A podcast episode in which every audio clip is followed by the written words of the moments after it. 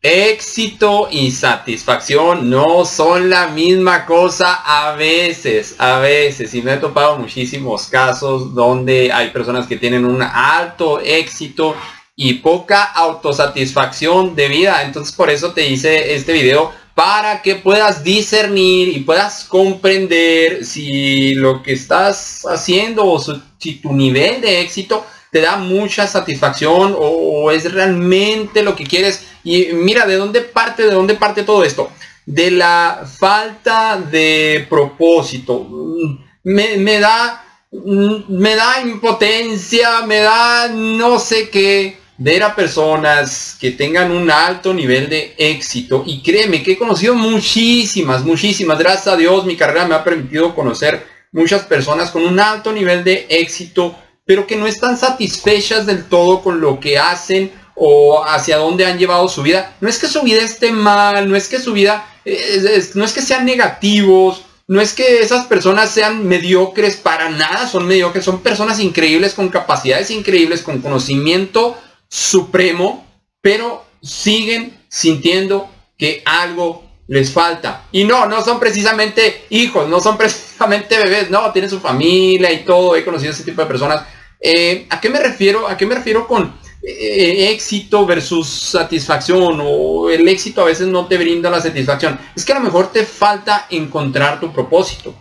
A lo, a lo mejor te falta encontrar aquello que realmente te hace feliz. Aquello que realmente te levantas todos los días y te quieres levantar más temprano, te quieres dormir más tarde, quieres trabajar, porque las personas que encuentran su propósito no trabajan, simplemente se entregan en un alto nivel de servicio a lo que hacen. Y claro, los resultados económicos, financieros vienen a final de cuentas. Entonces, eh, te quiero platicar que hay, como dos maneras de encontrar tu propósito, de encontrar, entre comillas, tu propósito. Y una manera es, eh, hay tres, yo creo que hay tres, me acordé de, me recordé de otra porque hay tres muy marcadas. Eh, una manera es, desde niño, tú ya sabes como intuitivamente desde que estás muy chico, o sea, te hablo menos de 12 años, menos de 10 años. Yo eh, recuerdo amiguitos, recuerdo amiguitas que dijeron, no, yo, yo quiero ser enfermero, yo quiero ser enfermera, yo quiero ser doctor, yo quiero ser entrenador de, física, de, la primaria, de la secundaria.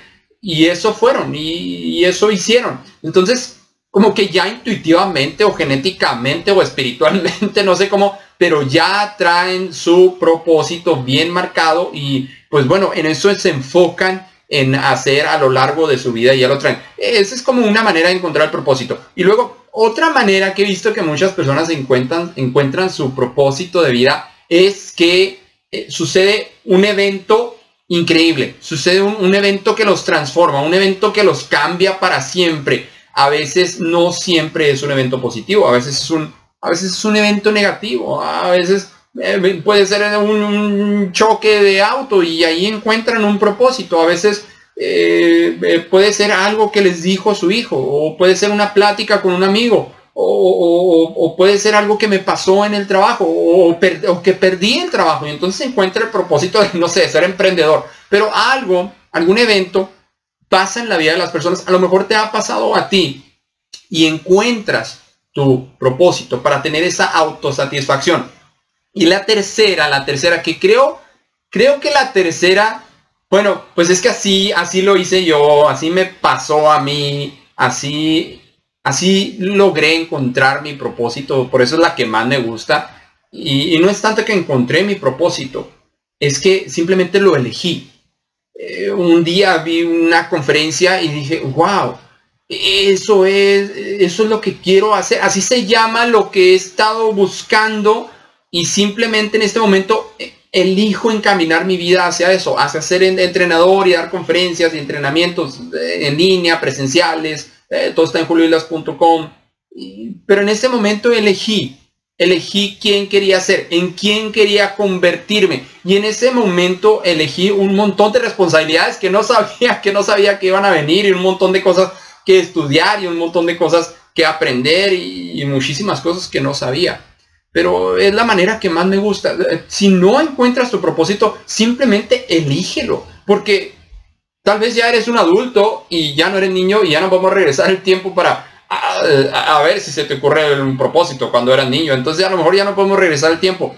Eh, número dos, a lo mejor no ha sucedido ningún evento fuerte en tu vida que digas tú, ah, claro, ese es mi propósito. Se, cayó un piano enfrente de mi casa, entonces mi propósito es tocar el piano, ya entendí.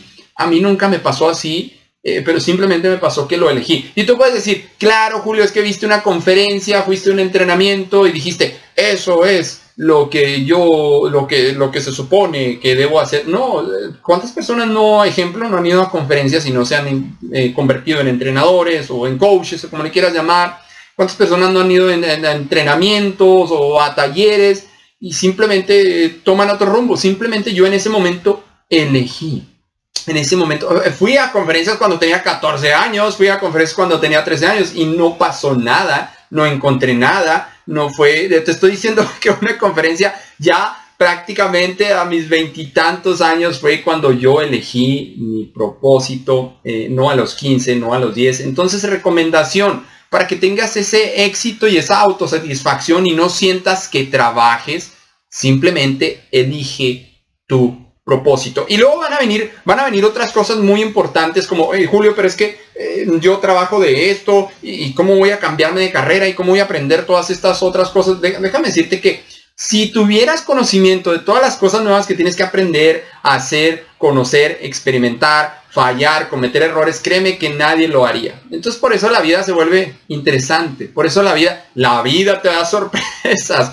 ¿Por qué? Porque no sabes todo el camino que viene enfrente pero por eso es toda una aventura, se, va desenvolviendo, se va desarrollando, va, va fluyendo la vida y tú vas fluyendo con tu propósito y de todas maneras no empiezas desde cero, ya, ya tú ya tienes experiencia, ya tienes algunas habilidades, por muy pocas que sean las habilidades que ya hayas aprendido en lo que haces, o, a lo mejor ya eres experto en lo que te dedicas en este momento, a lo mejor te quieres cambiar de carrera, eh, quieres encontrar autosatisfacción haciendo otra cosa, haciendo para lo que veniste, ¿no? Para lo que veniste a este mundo.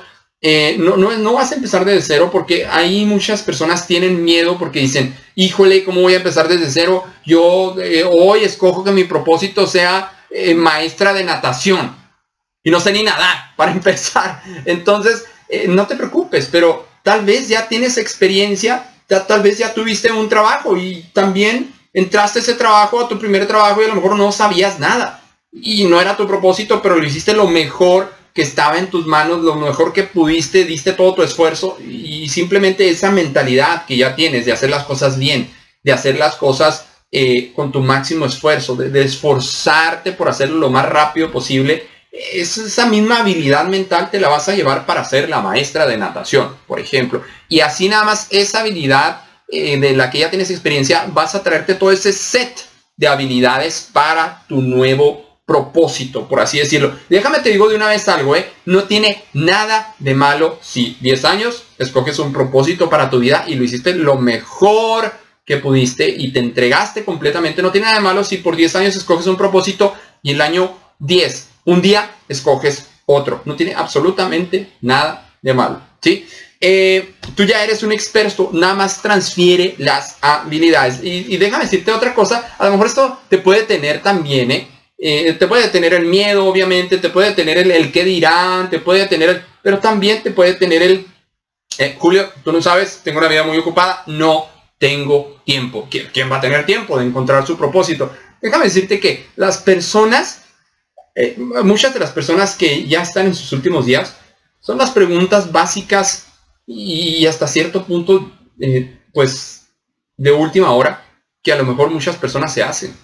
Eh, hubiera hecho esto, hubiera emprendido aquello, hubiera creado esa idea, me hubiera arriesgado, hubiera dicho que sí, o hubiera dicho que no, o hubiera empezado. Esos son el tipo de preguntas que se hacen. Entonces, e, eso de no tengo tiempo, déjame decirte que eso es una, far, es una falsa, es una farsa. ¿Por qué? porque en algún momento entras a tus redes sociales, en algún, en algún momento vas a ver este video de YouTube, en algún momento, eh, no sé, pierdes o inviertes tiempo en una charla que no es muy productiva. Entonces, eh, es, falso de que no tienes tiempo. eh, las personas hacen tiempo, crean el tiempo, apartan el tiempo, generan el tiempo cuando tienen cosas súper importantes y vitales que hacer ya, no el día de mañana, no el mes siguiente, no el otro año. Y yo creo que el propósito de tu vida no puede esperar. Y si ya encontraste tu propósito, si ya lo encontraste desde niño, si te sucedió un evento, si simplemente lo elegiste, déjame tus comentarios, estarían increíbles para mí leerlos. Y bueno, pues suscríbete aquí, no sé dónde vas este video, en audio, en podcast, en YouTube o en mis redes sociales, estoy como arroba Julio Creencias. Muchísimas gracias, muchísimas gracias. Encuentra tu propósito, vívelo al máximo. Está bien, está bien que cambies de propósito hoy, mañana o en 10 años cuando decidas. Eh, lo que no está bien es que tengas éxito y no tengas satisfacción. ¿Sale? Gracias.